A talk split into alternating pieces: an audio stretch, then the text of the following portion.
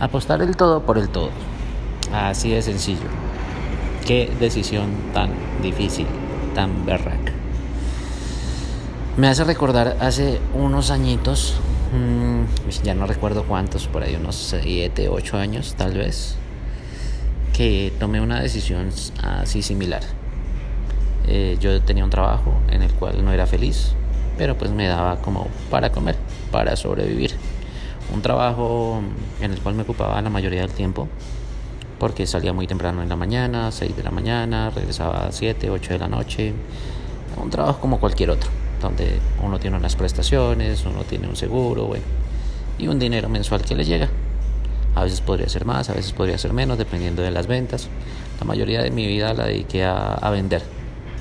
Eh, casi que eh, un 90% de mis trabajos fueron en eso, en ventas. Y sí, no puedo negar que se gana bien a veces. Hay meses buenos, hay meses malos. Pero pues uno tiene como una estabilidad laboral, una estabilidad económica, que a la final es como lo que se busca o como que lo que el ser humano estaba acostumbrado o está acostumbrado a tener. Mm, pero hace unos años yo quería, siempre había querido vivir de algo que a mí me gustara, hacer algo que a mí me gustara, generar dinero con algo que a mí me gustara y, y lo veía complicado, lo veía difícil, lo veía lejano, lo veía por allá. Y fui poco a poco, pues ahorré un dinero, no fue mucho la verdad, y me compré una cámara muy básica. A mí me gustaba la fotografía siempre, me ha gustado de toda la vida. Y fui y compré una cámara, comencé a practicar, comenzaron a medio llamarme, no así el súper trabajo que todos los fines de semana estaba ocupado, que cobraba súper bien, no. Pero pues ya me estaban llamando algo para hacer algún tipo de trabajo en, en bodas y cosas así porque les gustaba mi fotografía. Pero yo seguía inconforme porque seguía trabajando en algo que no me gustaba. Todos los días me levantaba, iba a trabajar, era un desespero. Eh, no, no, no me sentía cómodo. Quería más. Tenía un poquito de ambición, no mucha, pero sí tenía un poquito de ambición.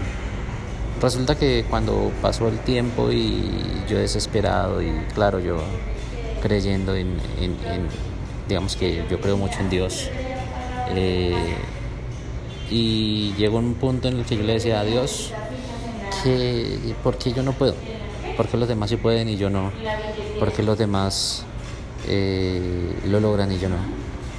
Y estando en esa meditación, hablando con Dios o conmigo mismo, o con el universo, como lo quieran llamar, como le quieran decir, llegó el punto en el que mm, la respuesta fue, Dios quiere lo mejor para uno, Dios quiere como que uno esté bien y toda la cosa, superarse, bueno, en fin, o el universo, quiere que, que la creación esté bien. Y se puede lograr, si hay unos que pueden, porque no todos poder. Se puede. Pero a qué le dedicamos más tiempo.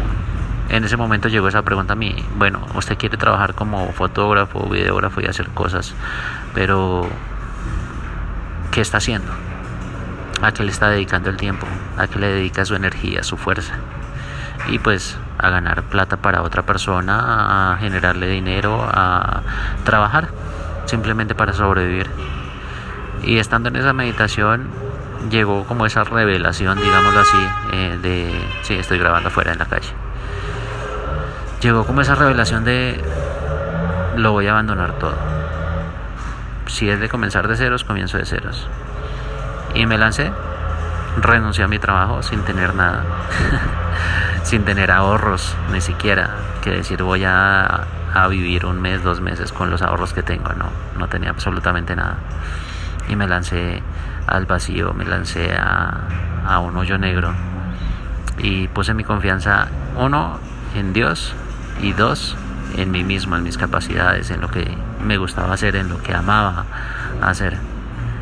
Y me lancé a trabajar, no sé cómo, en qué, no sé cómo buscar eh, clientes, no sé, no sabía nada de eso. En el ámbito de la fotografía, no. Pero fue así como comencé a hacer lo que me gustaba. Y trajo sus frutos. Y trajo sus recompensas. Y aunque no lo vea tan claramente sí he avanzado, he avanzado bastante en ese camino, son 7, 8 años de estar en esto y en los cuales he disfrutado cada día y cada paso que he dado y cada toma fotográfica y todo eso.